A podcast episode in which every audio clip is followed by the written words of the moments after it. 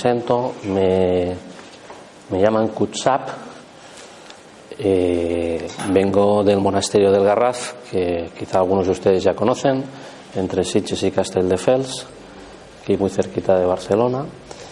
Y los de Festival Orgánica han tenido la amabilidad de invitarnos a participar en las personas que estuvieran interesadas en el tema de la meditación y nos han pedido si podíamos acompañaros en una experiencia meditativa y es lo que voy a procurar resolver. El tiempo no es mucho, son 50 minutos, entonces mm, no os voy a explicar mi vida, os lo ahorráis y, y entraremos en el asunto.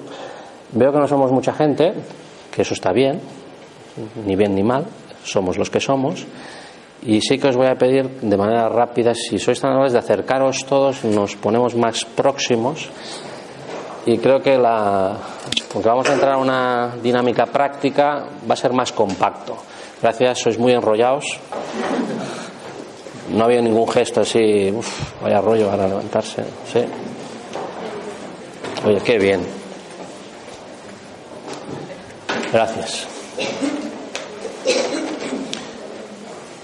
Muy bien.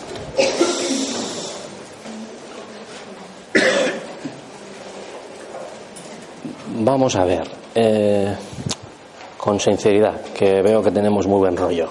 ¿Quién de aquí ya medita? Entonces, ¿para qué me han invitado? ¿Sí?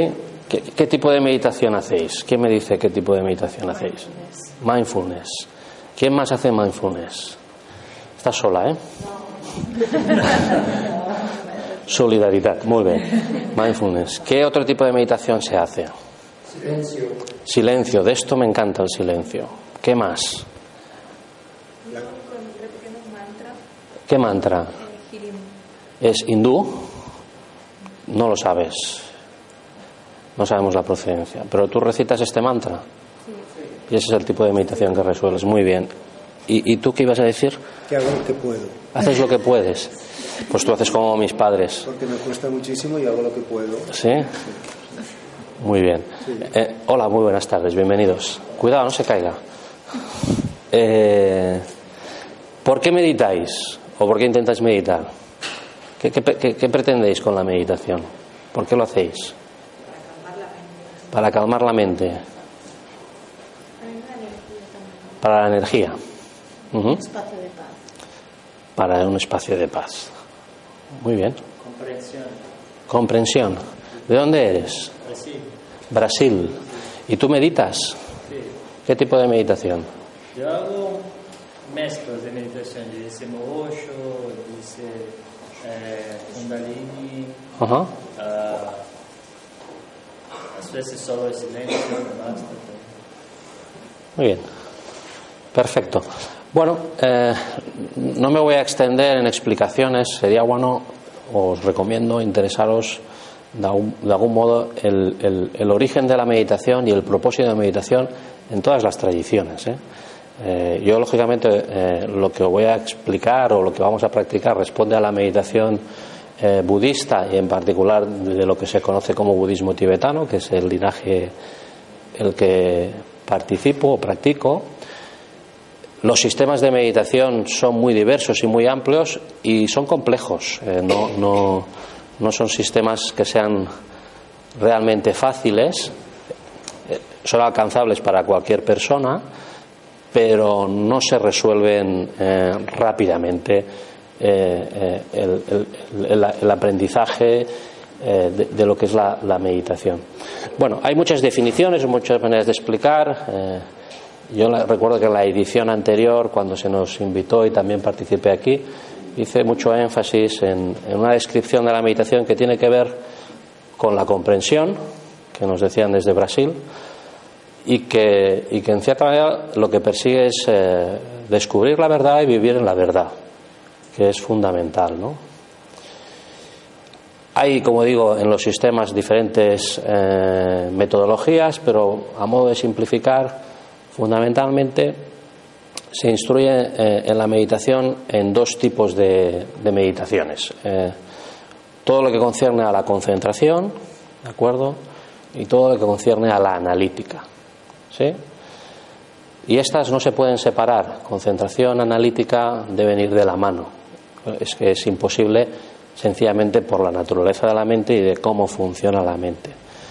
Lo que sucede con nuestra mente, con todas las mentes, sin excepción, no hay ninguna que funcione diferente, es que siempre está ocupada por pensamientos. Tenemos un tráfico de pensamientos importante y a una velocidad importante y viene básicamente determinada o impulsada por una visión no correcta de lo que somos y de lo que es la vida.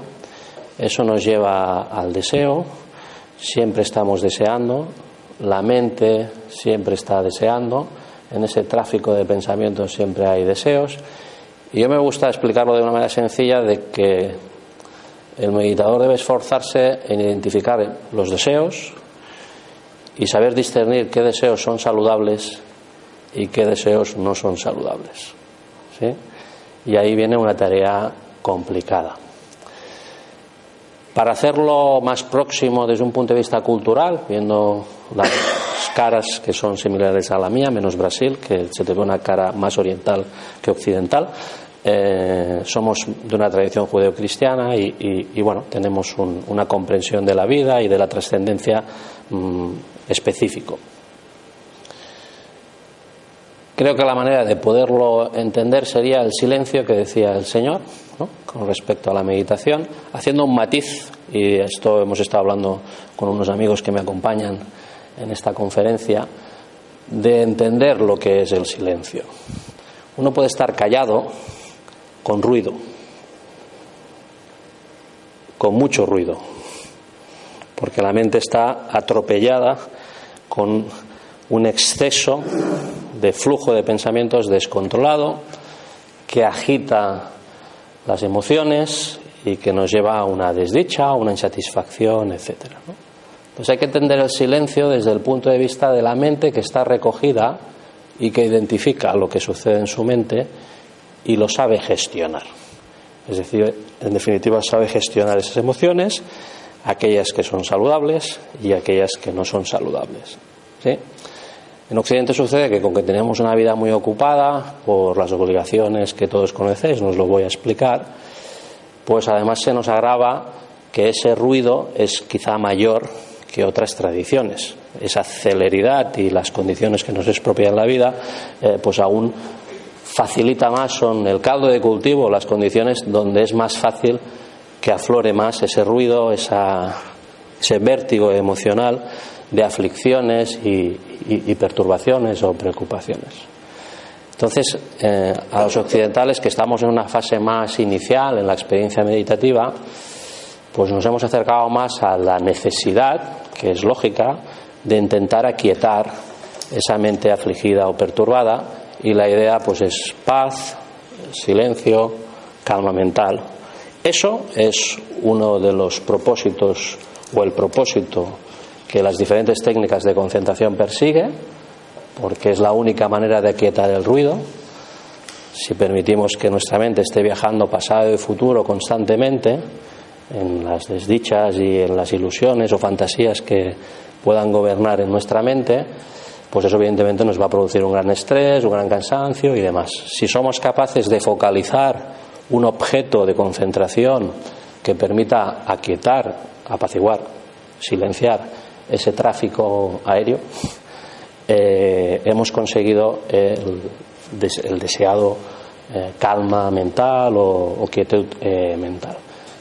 Insisto o insistimos en la tradición que intentamos preservar la versión original de la meditación, en términos budistas, lógicamente, que eso tiene una función. Es decir, el deseado y ansiado estado de calma no es la finalidad de la meditación, sino que tiene una función. Solo en calma podremos empezar a vislumbrar con claridad que es saludable y que es no saludable. ¿Sí? A que todo el mundo me ha seguido. Si es que se os ve muy espabilados. Lo tengo claro. Bien. Entonces, con lo que concierne a ese proceso de discernir saludable o no saludable, evidentemente ya es más complejo porque entran aspectos psicológicos en un proceso cognitivo que no es nada fácil.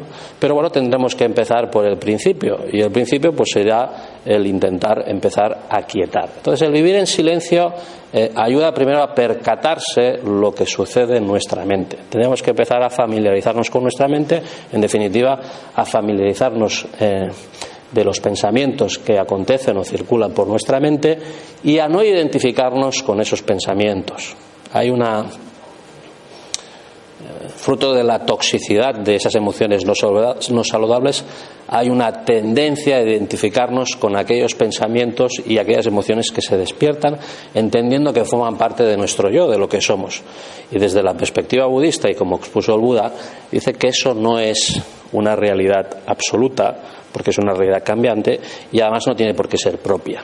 ¿sí? Entonces ya estamos estableciendo una relación de observador que es más saludable a la hora de empezar a familiarizarnos con la mente. Y yo lo que os voy a invitar a que hagamos una experiencia meditativa que la vamos a hacer guiada, que por definición es contradictoria con la meditación, manda narices una disciplina que se caracteriza por el silencio que la tengamos que guiar. ¿Qué manera de estropearlo? ¿No? Pues no queda otra. Parece ser. ¿eh? Lo vamos a guiar, lo vamos a intentar eh, guiar. Lo vamos a hacer en dos partes. La experiencia de la meditación la vamos a hacer, bueno, tenemos una postura que os indicaré, que seguro que ya con todos los que meditáis eh, la conoceréis, y vamos a intentar establecer un foco en, o sea, la atención y la alerta. La alerta es la capacidad de identificar qué pensamientos están aconteciendo para rápidamente poderlos liberar o dejarlos pasar. ¿Qué sucede? Cuando viene en nuestra mente un pensamiento es bastante eh, común o lo habitual es que eh, iniciemos un discurso con ese pensamiento y empecemos ahí a darle al tema. ¿sí? a poner en marcha una energía y a generar una energía. Supongamos, me pongo creativo. Eh, ¿Qué me dijo el otro día ese amigo que yo tanto lo quiero, que me sentó fatal? Ya es el pensamiento que me ha venido. Y yo ahí retomo el tema. Y yo me replico, o le replico, que normalmente cuando me replico solito me crezco mucho y gano. ¿eh? No sé si esto, esto ya les he dicho que me va a dar la meditación. Eh, esto es lo que sucede. Entonces lo que tenemos que poner es el esfuerzo, ¿eh? Eh, la, alerta, decir, ostras, ya me he enganchado yo en este pensamiento, y sencillamente dejarlo pasar. Tomar conciencia que es sencillamente un pensamiento, que no tiene realidad, ¿de acuerdo? Y lo dejamos pasar. O sea, estamos como si fuera una pantalla aquí como esta y que estuviéramos viendo con nitidez y claridad, fíjate tú cómo van desfilando los pensamientos. Que visto así, es para reír. No se me rían en la meditación porque va a perder seriedad y va, a perder seriedad y se está grabando. O sea, que no se rían de los pensamientos, conténganse un poquito de lo que les acontezca en la mente. Ese va a ser el primer eh, tramo de lo que sería la meditación. Con que ya habremos apaciguado en cierta manera esa predisposición, a ese foco a saber qué está sucediendo, Luego vamos a hacer un ejercicio que es relativamente fácil y está muy extendido, seguramente ya lo conocen o incluso lo practican, que es eh, llevar eh, la atención o el foco eh, de atención en la respiración. Hay una relación muy directa entre los pensamientos y la respiración. no solo el aire propiamente, sino lo que llamamos en budismo los aires sutiles, que tienen que ver ya con un nivel energético muy sutil y es donde, de alguna manera, transitan todo ese vértigo de pensamientos. Entonces, si nos ejercitamos en hacer un tipo de respiración focalizada, consciente de que está respirando, conseguiremos eh, facilitar que se reduzca también ese flujo de pensamientos, ¿sí? Por la relación directa que existe con la respiración. ¿De acuerdo? ¿Sí? Eh, ¿Qué sucede? Que vamos a mejorar nuestra capacidad de concentración. Si practicamos este tipo de concentración en la respiración, aparte de los beneficios eh, de calma mental inmediatos que va a suceder, que vamos a experimentar, eh, también vamos a ir mejorando nuestra capacidad de concentración. Resumiendo, se reduce la distracción, el ruido y se mejora la capacidad de atención o concentración unipuntual, que es el único modo de conseguir algo en la vida. Cuando uno quiere conseguir algo en la vida, tiene que ir con una mente concentrada. Una mente distraída no es resolutiva en sus propósitos, es el único modo. Se precisa de esa concentración. Debo advertir, y esto es una, digamos, un aspecto que en la introducción de la meditación, desprovista del marco, vamos a decir, espiritual original, eh, más universalizado, más laico, como lo quiera, más secular, como lo quieran llamar, eh, se ha tendido a focalizarse mucho en todas estas técnicas y ejercicios, teniendo en cuenta de que eh, bueno, pues las condiciones de, entendimiento de la sociedad y las circunstancias de algún modo obligaban. Pero si se preocupan y se interesan un poco, si, si encuentran un buen experto en la disciplina, pues les advertirá en lo que les voy a intentar advertir es hace falta muchas otras cosas en el sistema de meditación para saber qué es saludable y no saludable. O sea, la concentración por sí sola no nos va a permitir ver con claridad qué es saludable y no saludable. Sí que es cierto que nos pone una predisposición necesaria para poder discernir, pero no es suficiente. Dicho de otro modo, la comprensión no surge por respirar mejor. ¿Sí? Esa comprensión va a precisar de otras cosas. No nos da tiempo para abordar esto y no nos vamos a preocupar ahora, pero sí lo deberían tener en cuenta a fin de intentar comprender, buscar las herramientas y el conocimiento necesario que permita esa comprensión para poder determinar qué objetivos de vida van a ser los saludables y en definitiva los que van a aportar pues vivir en esa verdad, vivir en ese descanso interno y vivir en esa felicidad. Sí? Ha quedat clar? Molt bé. Podría poner un ejemplo de saludable o no saludable. Concentrarse, eh, el, el término, bueno, hay una distinción entre se me va cayendo el micro, ¿eh? pero nada, ningún problema. No, no. Se, se, me escucha, ¿verdad? Así ya estoy mejor, porque ya debo tener las orejas así, ¿no? Bien, el, el ejemplo que expuso el Buda era diferenciar entre atención y mera atención. ¿De acuerdo? Perdón, atención plena y mera atención. Atención plena o conciencia plena, que son términos, digamos, de traducción de un idioma que es el sánscrito o el pali, que eso ya de por sí tiene alguna dificultad. Pero para que se entienda, atención es mera atención, es decir, me concentro en algo, y atención plena es el juicio de discernimiento de esto es saludable o no saludable. Y el Buda expone, si el francotirador se concentra para matar a la presa, eso es mera atención. Si no te concentras no lo vas a matar. Ahora, matar no es saludable. Eso ya nos entra, entramos en una disyuntiva moral que es la dificultad de eh, introducir la meditación en un mundo occidental donde esto es tierra de nadie. ¿Sí? Porque ¿quién tiene autoridad para definir qué es moral. En un momento donde las, los valores, pues bueno, a los hechos históricos y recientes creo que podríamos remitirnos, pues evidentemente ha ido declinando eh, pues esa moral y esos valores. ¿sí?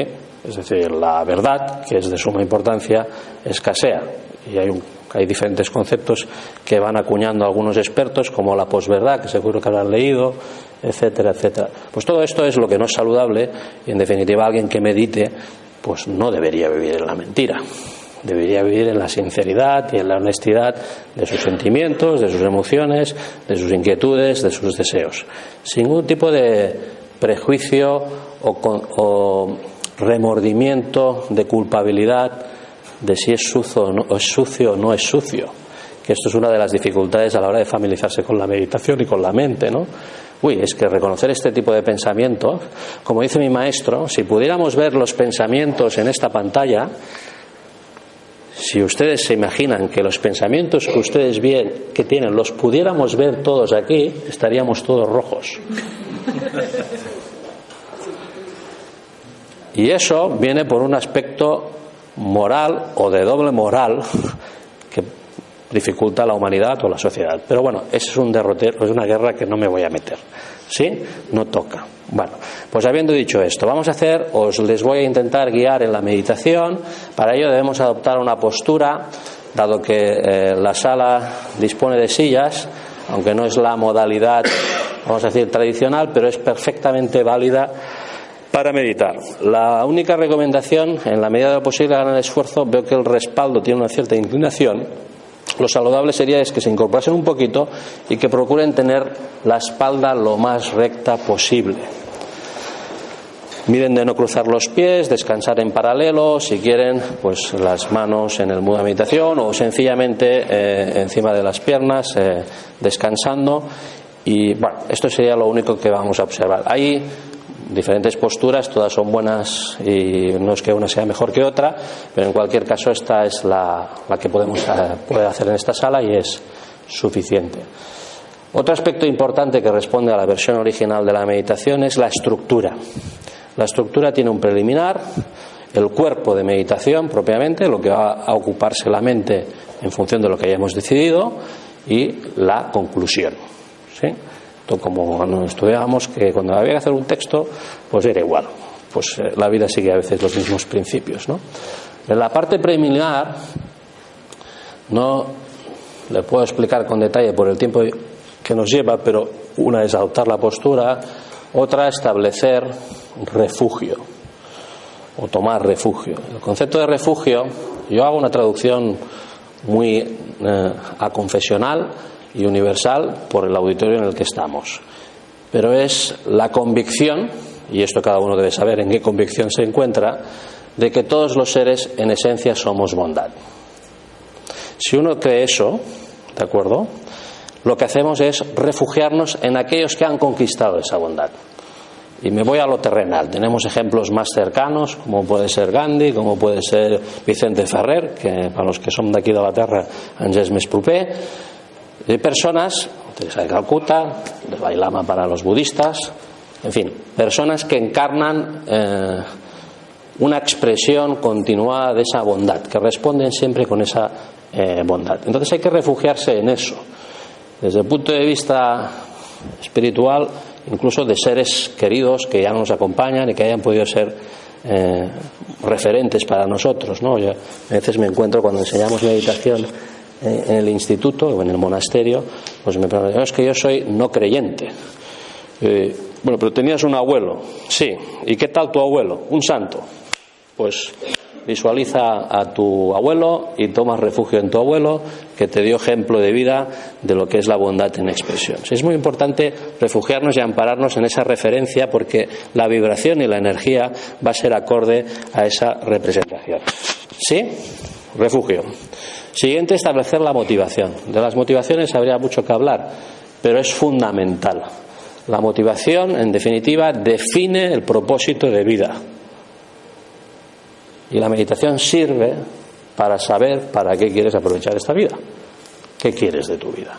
Estos son planteamientos un poco incómodos porque hay que pensar. Pero bueno, esa motivación es importante que la fijen. Desde la perspectiva del budismo mahayana, que filosóficamente sostiene nuestra metodología, es el propósito, lo traduzco, de realizar esa bondad que somos en esencia por el beneficio de todos los seres. Porque si soy capaz de vencer mis aflicciones mentales y soy siempre una persona bondadosa, voy a poder ser benéfica a los demás. Primero de todo, no voy a perjudicar que eso sería el primer reto que nos tenemos que plantear. A veces un poquito pretenciosos con la espiritualidad del despertar este que surge, ya quiero ayudar. Pues mi maestro dice, antes de limpiar la casa del vecino, limpia la tuya.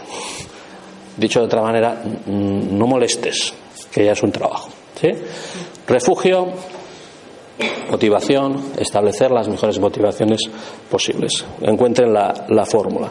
Luego revisaremos cómo se encuentra nuestra mente. Le llamamos los tres errores del recipiente. El primero recipiente, el recipiente es nuestra mente.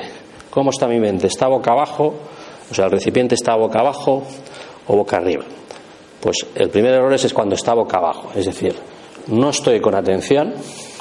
Uno se puede sentar aquí o en la posición más budistona que quieras, con un ruido impresionante. O sea, está ahí en el mundo de en Heidi, eh, el país de las maravillas, o Alicia, o como se llame. Es decir, está súper distraída. Ese es el primer error. Entonces, tenemos que evitar, si vamos a hacer este ejercicio o esta meditación, que la mente esté atenta. Y, cómo no, venir libremente. Es hacer las cosas por voluntad propia. Si han venido a vigilar a su pareja, no es la mejor de las motivaciones. Claro, yo esto lo digo porque la gente se ríe, pero esto sucede, que es respetable. Yo a dónde va, ¿qué quiere ir a escuchar al monje este de meditación? No me fío. Ese es el primer error del recipiente. No vienes con el interés de aprender a meditar, tú vienes a vigilar dónde se te mete tu pareja. ¿Sí? Bueno, primer error del recipiente, es decir, ¿qué motivación hay? Segundo error, todo lo que es eh, importante en la vida bueno, toda la vida, pero lo que es importante aún más requiere esfuerzo, requiere disciplina.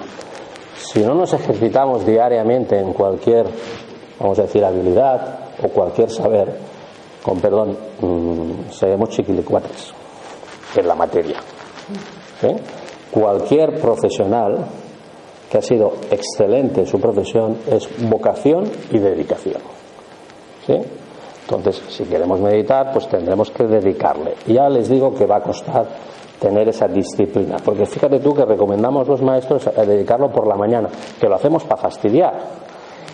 Cuando se levanta uno, cuando sabe, cuando no se van a meter, pues ahí lo vamos a pedir, que mediten por la mañana. Va. Pues cuando uno se levanta, lo primero que hace es ordenar la cabeza. ¿Sí? Claro, si ya te levantas pronto, tienes que levantarte media horita antes, complicado. Segundo error, disciplina, porque si no las cosas se olvidan. Y eso es el recipiente que está boca arriba, hemos venido con interés, con ganas, pero con un, agujerito. Y con muy motivados e interesantes por lo que hemos hecho este ratito, pero quedaban en olvido, como tantas cosas que han quedado en el olvido, si tuviéramos una lista de tantos nobles propósitos que hemos hecho desde que nacimos, fíjate tú, iba a ser Michael Jordan. Y de seguida tiré la toalla, porque ya surgió otro deseo, y después otro deseo y después otro deseo. O sea, mil propósitos de vida que nunca he llegado a cumplir y eso genera una frustración. ¿Por qué no habido disciplina? ¿Sí? Y el tercer error, y ese es más complicado, es vencer el ego.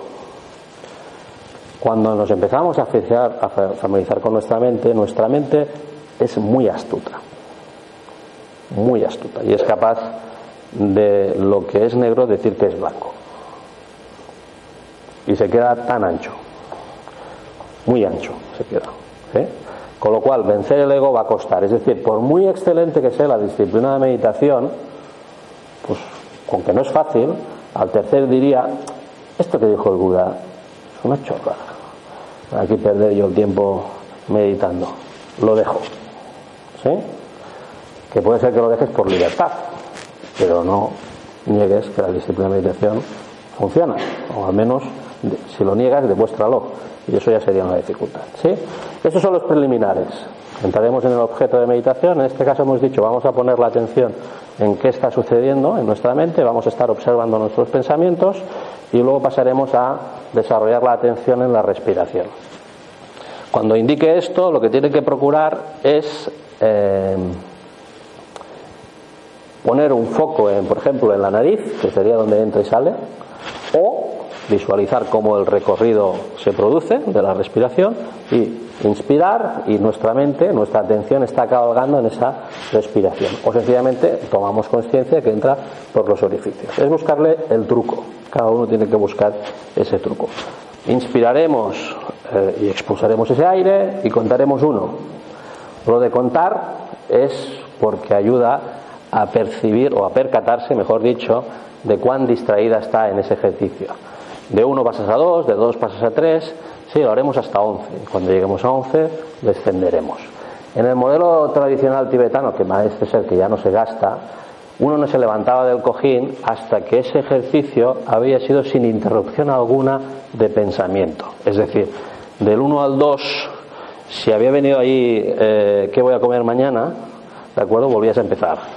Entonces, cuando nos han dicho que hay que acabar a una hora, ahí a cada uno que haga lo que pueda, ¿sí? Pero que sirva, bromas aparte, sirva para darnos cuenta, dices, usted, parece mentira, pero no soy capaz o cuesta gobernar mi mente. esa distracción es tal Ya no digamos los inputs que tenemos, pues, en fin, es complicado. Entonces, sí o sí, desde mi experiencia, uno debe cultivarse en la mente y en sujetar su mente, dirigir su mente en términos saludables y no saludables. Y este sería el resumen. Cuando hayamos concluido esa parte de lo que es el cuerpo, concluiremos, tercera parte de la meditación, dedicando los méritos. ¿Sí? Perdón, antes de dedicar los méritos, lo haremos por este orden, visualizaremos que en nuestra coronilla, pensamos sencillamente, hay un chakra, que es donde, por donde los chakras son eh, centros energéticos de alguna manera que permiten interrelacionarnos a un nivel mucho más sutil, que tiene que ver ya con nuestra esencia. Entonces, es conveniente estar, y por eso habíamos tomado refugio, en una frecuencia positiva. Si tú estás eh, en una frecuencia negativa, la influencia va a ser negativa. ¿sí? Entonces, con que hemos tomado un refugio en una frecuencia de bondad, que ya os digo que es la monda, la bondad es lo que se lleva. El que no se ha enterado eh, está fuera de moda. La bondad siempre mucho mejor que la violencia. Ya os lo digo. O si os coge un ataque de cólera, cambiar de registro. La bondad, mucho más cool con los dos. ¿Sí? Era un poco de ironía esto, ¿eh? Pero no, al tema. La bondad es la frecuencia que nos va a influenciar. Entonces, concluido el ejercicio, visualizáis como eh, una luz en forma de cruz, por ejemplo, descansa en ese chakra de la coronilla, donde recibimos las influencias, y sella y protege esa coronilla. ¿Sí? Y uno ya puede salir de casa arreglado. ¿De acuerdo? Y dedicamos los méritos. Esto de los méritos es muy importante.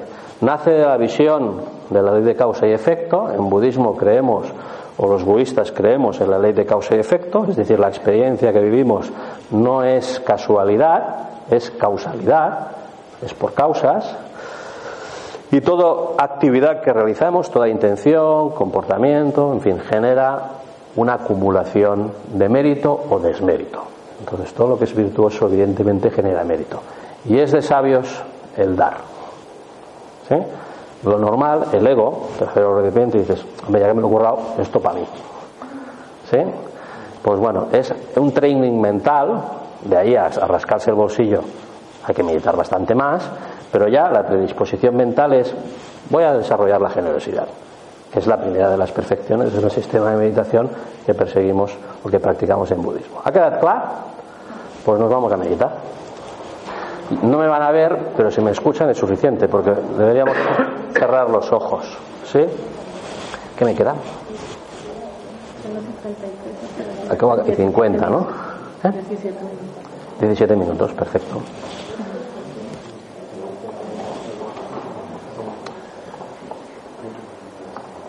Hello. Bien, vamos a hacer la meditación. Entonces, recordemos, lo primero, eh, adoptar la postura lo más correcta posible, la espalda lo más recta posible, ¿de acuerdo? Podemos cerrar los ojos, mejor cerrar los ojos, nos ayudará a estar más atentos en lo que sucede en nuestra mente. Y habiendo adoptado esta postura, como os había dicho antes, pues vamos a tomar refugio. El refugio se fundamenta en la idea de que todos los seres tenemos en esencia la misma bondad, somos eh, bondad, somos amor, somos compasión, somos sabiduría. Y nos refugiamos en aquellos seres que han sido ya capaces de realizar esa bondad. Podríamos llamarlos en seres de luz, indistintamente de la tradición filosófica o religiosa que exprese o ilustre un camino de crecimiento. En ese refugio adoptamos una motivación o establecemos una motivación y esa motivación vamos a procurar que sea lo más excelente posible les diría que el punto de partida es el sincero compromiso con nuestro crecimiento interior, el ser capaces de desarrollar toda esa potencialidad que nos es propia, esa esencia, ese amor, esa compasión, esa sabiduría. para poder ser realmente de utilidad o de beneficio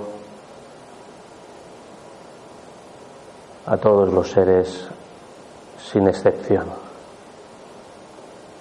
Simplemente si fuéramos capaces de que esa motivación, que inicialmente es una aspiración, se tradujera en una realización, es decir, constituyera nuestra actitud vital diaria, sería una fuente de calma, de descanso, de felicidad que irradiaríamos en nuestro entorno, les puedo asegurar, que los seres más allegados y los no allegados lo percibirían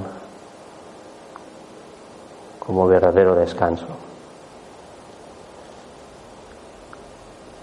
Y habiendo establecido esa motivación de comprometernos con nuestro crecimiento, con nuestra felicidad última, revisamos que nuestra mente esté libre de estos tres errores del recipiente. Mantengo una mente atenta en la meditación que estamos realizando.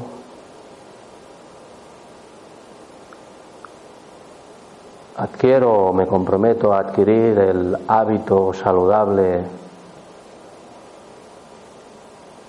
de cultivar mi mente, de aquietarla, de analizarla, de profundizar en esa vía de crecimiento que responde a la motivación que hemos establecido.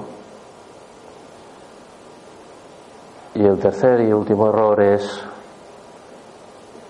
el reconocer el ego que nos es propio que nos está perjudicando, que molesta y que precisamos de una humildad y una sinceridad en reconocer respuestas, comportamientos que constituyen un carácter que no es saludable y que debemos erradicar.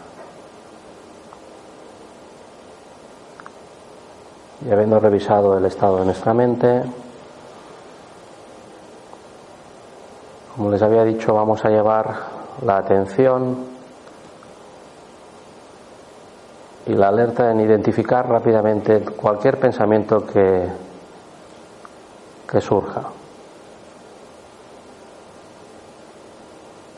Sin enfadarnos y sin preocuparnos, sencillamente el observar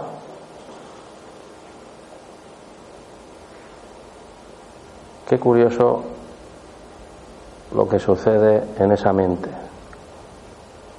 Qué disparidad y diversidad de pensamientos confluyen. Y con inmediatez, habiéndolo identificado, soltar ese pensamiento y mantener esa actitud observante. Vamos a estar unos minutos en este Silencio que identifica con inmediatez los pensamientos.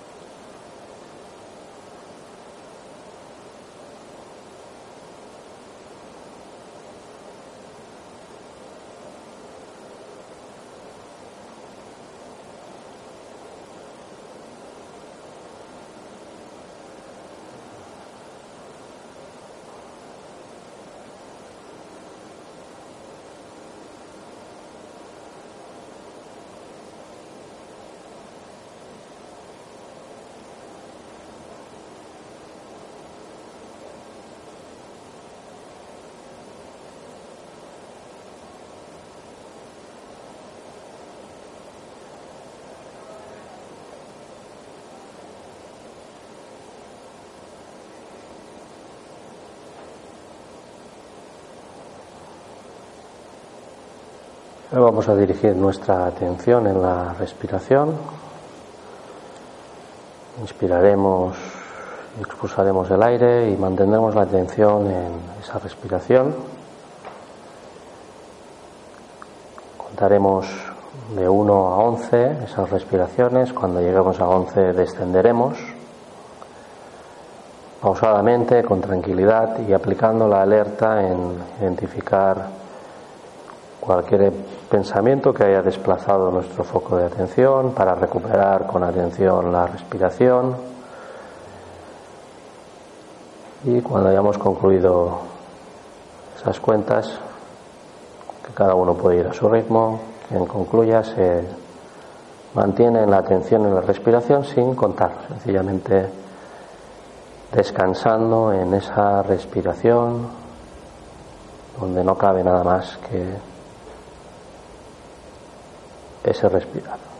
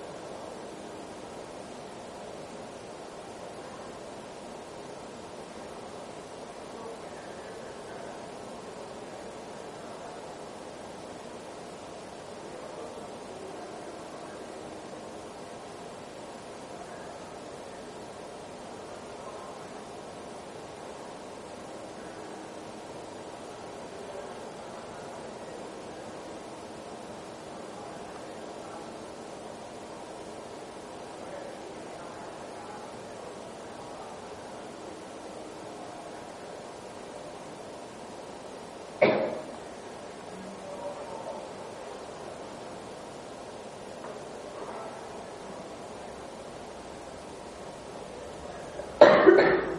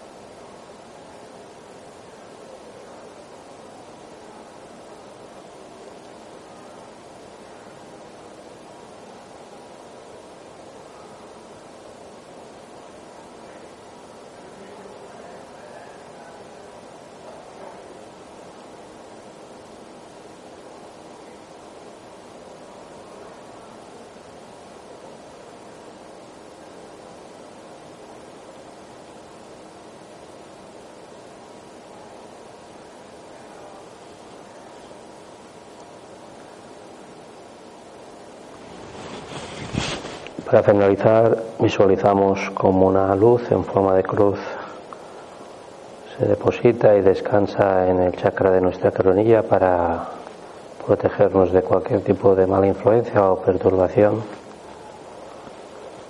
Muy importante, dedicamos los méritos que hayamos podido acumular en esta meditación para el beneficio de todos los seres, que todos los seres puedan salir del sufrimiento y de las causas del sufrimiento para que todos los seres obtengan la felicidad y las causas de felicidad. Y con este sentimiento de gratitud y recogimiento vamos saliendo de la meditación, retomando una postura, una compostura más distendida, abriendo los ojos, moviendo las manos.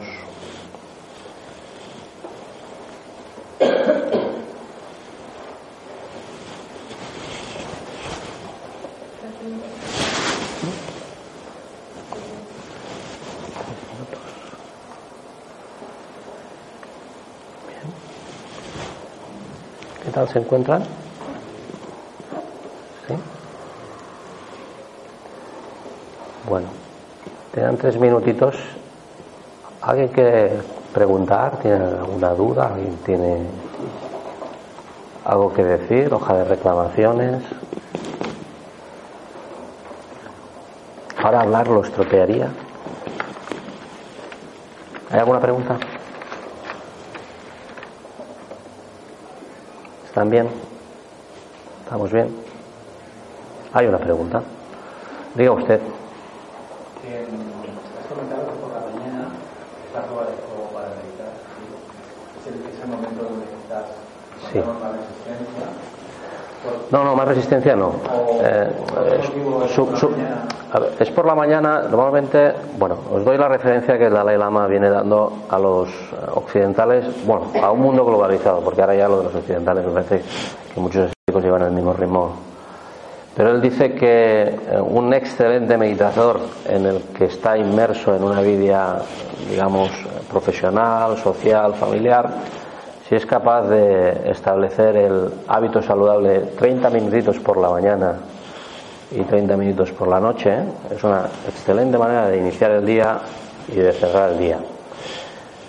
Por la mañana es lo más importante porque en principio salimos del descanso de haber dormido y eh, la mente en teoría está más aquietada. Hay más posibilidades de dominar o doblegar o corregir la dispersión y focalizar una atención y un establecimiento de motivación, etcétera, etcétera.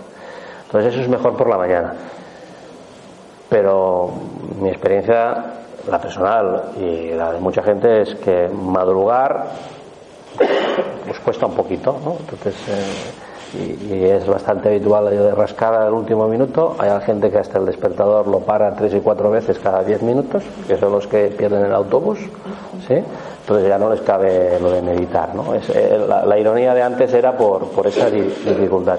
Pero lo importante es establecer eh, ese hábito que como mucho 30 minutos. Nosotros en la formación que prestamos a las personas no budistas eh, cuando suben al monasterio, lo hacemos de un modo gradual, donde eh, hacemos un tramo desde, desde la formación que recibe del primer módulo de creo que son eh, 14, 15 minutos y gradualmente se llegan hasta los prácticamente 30 para que haya una progresión en, adquirir ese hábito y luego también por el trabajo y el conjunto digamos de eh, eh, técnicas o etapas que, que, comprende el sistema que, que brindamos. Esa es la, intención, eh, pues establecerla ma- por la mañana. ¿Sí? Gracias. A mí me gustaría preguntar, muchas veces gente me pregunta, Silvia, ¿qué libro me recomiendas tú que hace tanto tiempo que estás metida en esto? Y nunca sé bien, a mí hay libros que me influyeron mucho, los sutras de Patanjali o la vía del no apego, pero no sé nunca cuál aconsejarle a alguien, porque ahora también hay muchas conductas, muchos tipos de meditación, te empiezan a preguntar que si un psiquiatra francés con el mindfulness, que si no sé Sí. qué, ¿qué se puede decir para alguien muy occidental y que quiera empezar y que no se atabale mucho? Yo, te explico cómo eh, se ha ido respetando eh, desde hace 2600 años el familiarizarse con una disciplina y un conocimiento. Y esto viene por autores. ¿no? La pregunta es, ¿qué autor? Sí, ¿Qué? Siempre eh, le dedicamos un esfuerzo y un, análi- un análisis en la, en la autoría, en el autor de la obra o la herramienta. Y ahí tendrán que investigar. Sé que es complicado desde el punto de vista donde pues en la sociedad vamos avanzando y estamos proliferando eh, en, en fin, en una amplia diversidad de soluciones y recetas. Deben analizar el autor y luego el sistema, propiamente qué características tienes. Las referencias de confiabilidad es, en primer lugar, que sea un sistema completo, es decir, que desde en la experiencia que estás viviendo te lleve a la realización última, sea un sistema que comprenda, sea holístico y comprenda todos los aspectos o todas las etapas eh, de la vida y que sea gradual. Eh, y lo de la gradualidad tiene su importancia porque eh, somos mm, muy dados a buscar recetas mágicas y pastillas, pastillas de inmediatez. Y esto es una forma de vivir. Y esa forma de vivir en silencio, que en silencio no quiere decir que estés callado todo el día, sino que está sucediendo en mi mente hacia adentro, vivir hacia adentro, pues bueno, eso requiere una, una constancia. Entonces, Bueno, eh, hay que saber, ¿no? Es decir, qué autor eh, pues tiene más o menos confiabilidad y, y luego eh, valorar los hechos y no las palabras. ¿De acuerdo?